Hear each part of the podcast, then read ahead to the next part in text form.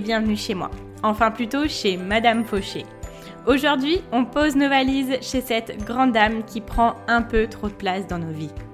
Moi, c'est Laura, votre hôte sur ce podcast. Chaque semaine, on aborde le sujet de l'argent pour le mettre au service de vos ambitions et reprendre le pouvoir sur votre vie.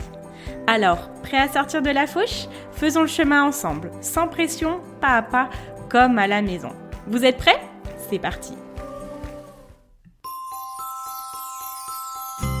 Salut tout le monde Avant de commencer, je voulais vous souhaiter la bienvenue dans le calendrier de l'Avent de Madame Fauché.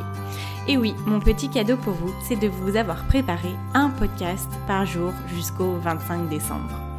Si vous m'écoutez à un autre moment de l'année, ne vous inquiétez pas, vous ne verrez pas la différence. Ces épisodes peuvent être consommés sans modération et n'ont aucune date de péremption. Vous savez, un petit peu comme les nombreux chocolats de Noël qui restent après les fêtes. Peu importe le moment de leur dégustation, ils sont toujours aussi savoureux. Sur ce, je vous souhaite de très bonnes fêtes, une très bonne écoute. J'espère que ce calendrier de l'Avent vous plaira. Et c'est parti pour l'épisode du jour. Bonjour à tous les amis, je suis ravie de vous retrouver. Ici votre Madame Fauché nationale ou Laura, vous m'appelez comme vous le préférez. Alors, Aujourd'hui, j'ai voulu aborder un sujet un petit peu différent de ce que j'ai l'habitude euh, d'aborder. Ça sera un petit peu sous le même format des euh, podcasts que je fais où je vous parle de mes meilleurs livres, des meilleures euh, ressources sur l'argent. Aujourd'hui, j'avais envie de vous parler du jeu et comment apprendre l'argent en s'amusant parce qu'il y a beaucoup de façons pour le faire et parfois aussi dans des domaines qu'on ne soupçonnerait pas ou dans des jeux que l'on ne soupçonnerait pas, on a toujours un petit peu d'apprentissage sur l'argent. Alors ce sont autant des jeux que l'on peut utiliser en étant ou que l'on peut jouer avec euh, si vous avez des enfants ou quand euh, vous êtes un petit peu plus petit. Euh, voilà, à n'importe quel moment de notre vie, il est toujours temps d'apprendre et il est toujours temps de s'amuser. Alors pourquoi, pour moi, il est important d'apprendre en s'amusant? Le concept d'apprendre en s'amusant, l'importance d'apprendre en s'amusant, pour moi, je l'ai découvert avec Idriss Aberkan, donc qui est enseignant-chercheur dans les neurosciences et spécialisé dans les neurosciences. Il a trois doctorats dans le domaine. Et c'est lui qui a un petit peu vulgarisé, entre guillemets, euh, ce domaine-là et qui a expliqué au grand public pourquoi il était important d'apprendre en s'amusant. Et à l'inverse, pourquoi il est très important de s'amuser pour apprendre. Et je pense déjà, avant d'expliquer un petit peu ce qu'il euh, transmet, que euh, l'argent aurait grand besoin d'avoir un petit peu plus de glamour, un petit peu plus d'attrait quand on a envie de s'y intéresser. C'est vrai que j'imagine, les premiers souvenirs que l'on a au sujet de l'argent. J'en ai parlé justement dans le podcast d'hier sur le podcast de Suzerman qui nous explique euh, en cinq étapes comment devenir riche. On voit que bien malheureusement et bien souvent quand on repense aux premiers souvenirs qu'on a en rapport avec l'argent, ce sont des choses qui euh, nous évoquent euh, de la colère, des choses qui nous évoquent de la tristesse, de la peur, etc. Des choses vécues nous avec notre entourage et ça nous apporte une peur aujourd'hui dans la gestion nos finances et ça nous apporte aussi un, je sais pas, peut-être un a priori. Et inconsciemment, on n'assimile pas le fait de s'intéresser au domaine de l'argent avec le plaisir. Et de par ce fait, l'apprentissage est compliqué ou du moins nous demande beaucoup plus d'énergie. Ça me fait penser également ben, à la phobie administrative que moi j'ai depuis des années, euh, que j'essaye de gérer de plus en plus et que d'autres personnes ont énormément, déjà même des fois sans s'en rendre compte. La phobie administrative, c'est en fait euh, pour moi, ça a été apporté par le fait qu'on est un peu lâché euh, à la vie adulte dans tous les méandres administratifs français et que déjà c'est compliqué, c'est dur à comprendre, ça nous prend du temps. Nous, en plus, on est dans une génération qui aime tout avoir très vite et l'administration française, c'est même si, attention, je ne jette pas la pierre, c'est quelque chose qui prend du temps. Il faut s'y atteler, il faut regarder, il faut bien tout noter, il faut être à l'heure ça demande beaucoup d'énergie. Et donc c'est tout sauf amusant et la phobie administrative est très très clairement liée avec l'argent. Par exemple, juste pour ouvrir un compte en banque, juste pour ouvrir un livret épargne, on a besoin de papier et clairement, moins on en fait, mieux ça sera pour nous et pour nos nerfs. Donc dans tout ça, qu'on ait une phobie administrative ou pas, dès le départ, un petit peu dans la vie, il est rare que ça soit une partie de plaisir de gérer son argent. Et donc pour en revenir à ce que dit Idriss Aberkan, il dit jouer est la façon normale d'apprendre parce que les jeux captent l'attention. Il explique que dans l'Antiquité déjà les Grecs avaient créé les Jeux olympiques, donc ce sont des jeux avec le sport, et à ce moment-là on n'était plus sur des guerres, donc ça a apaisé euh, tous les environs. Les Romains ont aussi créé des jeux, ce sont les jeux du cirque, et en fait ça a créé la paix parce que les personnes prenaient beaucoup d'attention sur ces jeux-là et avaient beaucoup moins euh, d'énergie à dépenser sur les guerres. Aujourd'hui, à la télé, ce qui a beaucoup de succès, ce sont les jeux télévisés, le foot en grande partie, et ces deux choses-là, ce sont des jeux. Il n'y a qu'à voir euh, combien de téléspectateurs sont présents euh, le jour d'une Coupe du Monde. Et par exemple, un stade de foot, ce qu'il explique, c'est qu'il peut réunir 80 000 personnes et qu'un amphithéâtre, par exemple, pour aller en cours, il ne réunirait jamais 80 000 personnes. On n'a pas d'amphithéâtre prévu pour accueillir 80 000 personnes. Bon, surtout pas en temps de Covid, hein, bien évidemment. Mais on voit la taille des événements qui sont prévus et ça nous révèle un petit peu l'engouement qu'il y a derrière. Et c'est là qu'il révèle toute l'importance du jeu. Donc par exemple, il dit euh, dans la vie, euh, dans la nature, dans la vie sauvage, les animaux, donc euh, du coup, sont confrontés à la dure réalité de la, de la, vie. Surtout que dans la nature, on a une sélection naturelle qui ne fait pas de cadeaux. Et dans ce monde-là où la moindre erreur peut nous amener à être tués, en fait, la principale source d'apprentissage, c'est le jeu. Les animaux apprennent par le jeu, et plus l'animal est intelligent, plus il joue. Et par exemple, dans le domaine médical, il y a une chirurgie qui se fait avec des manettes et un écran, et il a été prouvé que pour cette opération, ceux qui jouent à Call of Duty sont 35% plus performants. Donc là, ça peut faire un pied de nez à toutes les personnes qui disent oui, c'est jeune, qui je vais me calmer dans la voix, j'ai failli partir dans une vraie voix très très agaçante. Oui, c'est jeunes qui sont sur les jeux vidéo, ils comprennent rien à la vie, blablabla. Bla bla. Voilà, on apprend d'autres domaines et il y a d'autres domaines de notre cerveau qui sont débloqués. Et là, il est prouvé que l'on apprend beaucoup mieux en jouant. Alors, je vous ai sélectionné, je vous ai fait ma petite liste de jeux qui pouvaient nous aider à apprendre à gérer l'argent. Donc, il y en aura pour tout le monde, il y en a sur toutes les plateformes. C'est parti. Alors, première chose, premier jeu auquel on joue, je pense, enfin, le plus important dans notre jeunesse, ce sont les jeux de société. Et en passant, les jeux de société, je trouve que c'est quand même trop sous-côté. Ça fait quelques années que je redécouvre la joie de jouer aux jeux de société et j'adore ça. Ils font des trucs de malade. Donc, le premier jeu de société dont je voulais vous parler, c'est bien évidemment mon jeu préféré de tous les temps, le Monopoly. Et aujourd'hui, quand je sais ce que j'aime dans la vie, je comprends pourquoi j'ai toujours adoré le Monopoly. Je pense que on est tous d'accord sur le fait que le Monopoly c'est un super jeu pour apprendre les fonctionnements sur l'argent, les mécanismes. Et ce que l'on voit, euh, la conclusion du Monopoly, c'est que la personne qui a le plus de ressources passives, celle qui investit le plus dans les domaines qui rapportent le plus, sont celles qui à la fin ont le plus d'argent. Alors, pour ceux qui aiment bien jouer aux jeux sur euh, d'autres plateformes, il est disponible sur la Switch. Alors, il est peut-être disponible sur l'ordinateur, c'est fort probable, mais à coup sûr sur la Switch et en plus, il a un tout petit prix. Donc, euh, si ça vous intéresse, vous pouvez aller regarder de ce côté-là.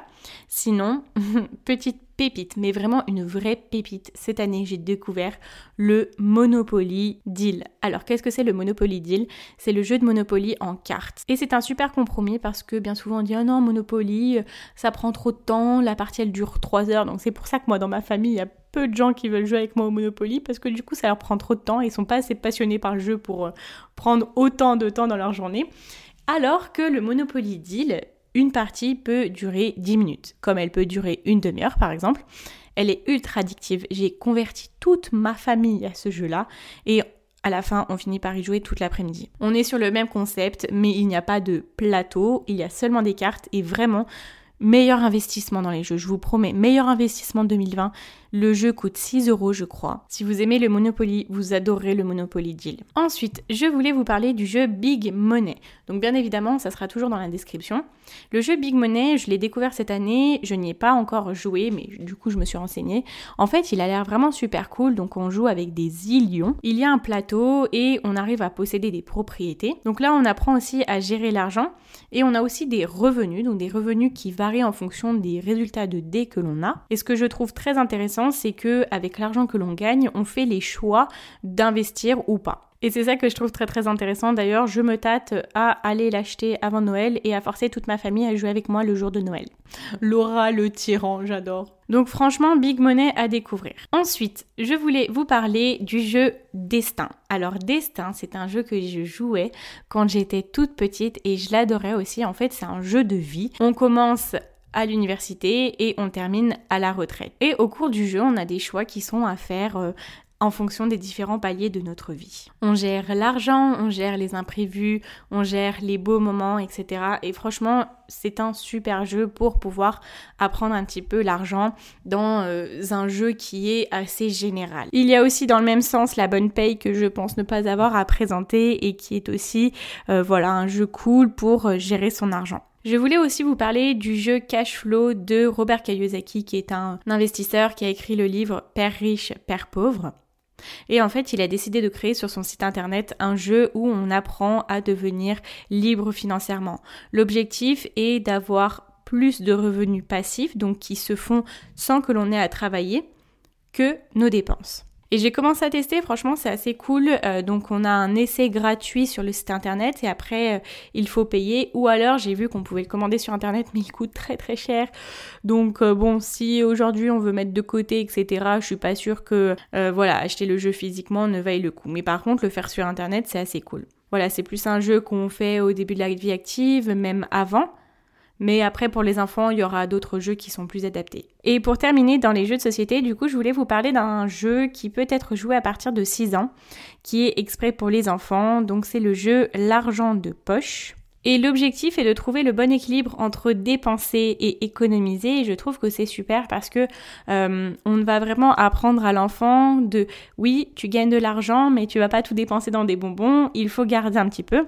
Et d'un autre côté, les enfants ont parfois tendance à avoir cette addiction à voir euh, les pièces montées dans euh, la tirelire et ils ne veulent absolument pas dépenser. Ça, c'est aussi quelque chose qu'on essaye d'équilibrer. Donc, euh, je trouve que ça peut être un, un, bon jeu pour pouvoir apprendre à avoir justement le bon équilibre entre économiser et dépenser. Ok, ensuite je voulais vous parler de jeux vidéo et c'est vrai que les jeux vidéo, il y en a beaucoup qui nous permettent d'apprendre à gérer notre argent. En fait, les jeux de construction, les jeux de gestion, les jeux de stratégie, ce sont des jeux que j'aime beaucoup. Quand j'étais petite, je les adorais parce qu'en fait, je trouvais le concept génial que je, vais découvrir aussi dans ma vie d'adulte et qui se fait dans la vie concrète, qui était de créer quelque chose avec juste, par exemple, on avait une ferme, on a une ferme, on crée des champs, on plante, par exemple, du blé, et on a du blé qui pousse, grâce à nos ressources que l'on récupère, on va pouvoir vendre et se faire de l'argent. Et l'argent que l'on gagne, on va l'accumuler pour pouvoir investir dans quelque chose qui nous permettra de faire plus de ressources. Et au fur et à mesure, en fait, ça va nous faire monter des paliers et pour moi, il n'y a pas meilleure leçon dans l'investissement dans les jeux que ce concept-là. En fait, il se retrouve dans énormément, énormément de jeux où on doit récolter des ressources, que ça soit euh, en argent ou en autre unité monétaire ou, ou même pas monétaire, mais bon, ça dépend des jeux.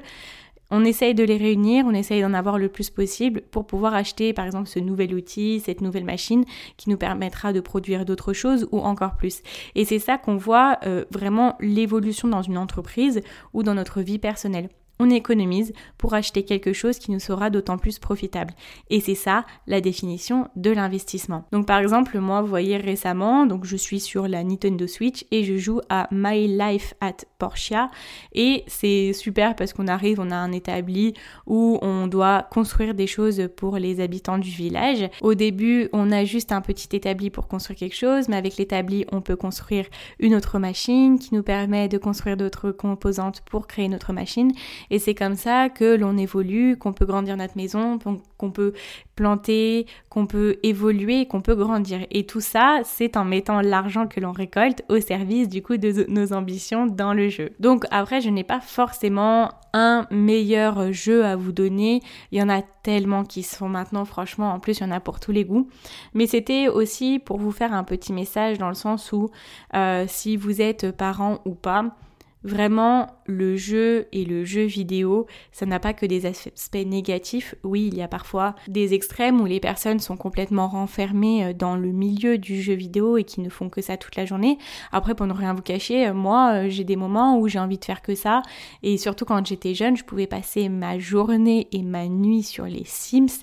Mais vraiment, et en fait, quand on est extérieur à ça, on se dit que c'est stupide, on peut se dire que euh, ça ne sert à rien, mais en fait, on voit clairement qu'on apprend des choses. On apprend des choses qui sont d'une autre façon, d'une autre plateforme, mais quelle est la meilleure façon d'apprendre? La meilleure façon d'apprendre, c'est en s'amusant du coup. Et en étant sur une plateforme qui nous plaît, qui nous apporte du plaisir, on apprendra plus facilement. Parce que le temps passe vite et parce que notre attention est portée sur ce sujet-là. Et comme quoi que l'argent est vraiment dans tous les domaines de notre vie, parce qu'il est aussi dans les jeux vidéo en fait. Alors euh, c'était un tout petit podcast parce que c'était juste voilà quelque chose que je voulais aborder. Il y a des jeux sur l'argent qui sont disponibles et qui sont faisables par euh, tout le monde, que ça soit pour euh, les enfants ou pour les adultes et qui sont pertinents pour différents moments de notre vie. Je vous invite à aller les essayer. Franchement, ça serait vraiment bien qu'il y ait encore plus de ressources là-dessus, qui est, euh, voilà, que ça soit un petit peu plus démocratisé. Mais l'argent est de partout dans nos jeux, donc euh, utilisons-le à bon escient, utilisons ces jeux à bon escient. Bien évidemment, il faut toujours penser à s'amuser. Et d'ailleurs, euh, j'ai très hâte de vous parler du livre que je lis en ce moment, qui est euh, La gestion d'argent pour les enfants de Scott Pape. Et vous savez très bien, si vous écoutez le podcast depuis euh, quelques semaines ou même quelques jours, hein, parce que je vous en ai parlé il y a de ça quelques jours, Scott Pape m'a vraiment ouvert les yeux sur comment gérer son argent. Il est vraiment la base de ma gestion de l'argent. Et il a sorti un livre exprès pour enseigner aux parents, comment enseigner aux enfants la vie avec l'argent, comment les aider à commencer dans la vie active avec l'argent. Et on apprend dans son livre des méthodes pour apprendre aux enfants à gérer l'argent quand ils sont petits. Et justement, c'est fun. Et c'est ça que j'adore, parce que c'est vrai que moi, j'ai un petit peu de mal à, à, me poser, à écrire ligne par ligne mes dépenses, etc. Je sais que ça fonctionne pour beaucoup de personnes qui aiment beaucoup ça, mais moi, je suis quelqu'un, j'ai besoin d'avoir euh, un système qui fonctionne rapidement, un système qui soit automatisé et quelque chose euh, voilà qui ne me prenne pas des heures. Bien sûr, je pense qu'il est important de faire notre budget ligne par ligne à certains moments, à certaines étapes. Donc là, par exemple, j'ai envie de le faire pour 2021, mais je vais me poser une fois et euh, clairement, je vais pas faire ça tous les mois parce que moi, c'est quelque chose qui m'ennuie un petit peu.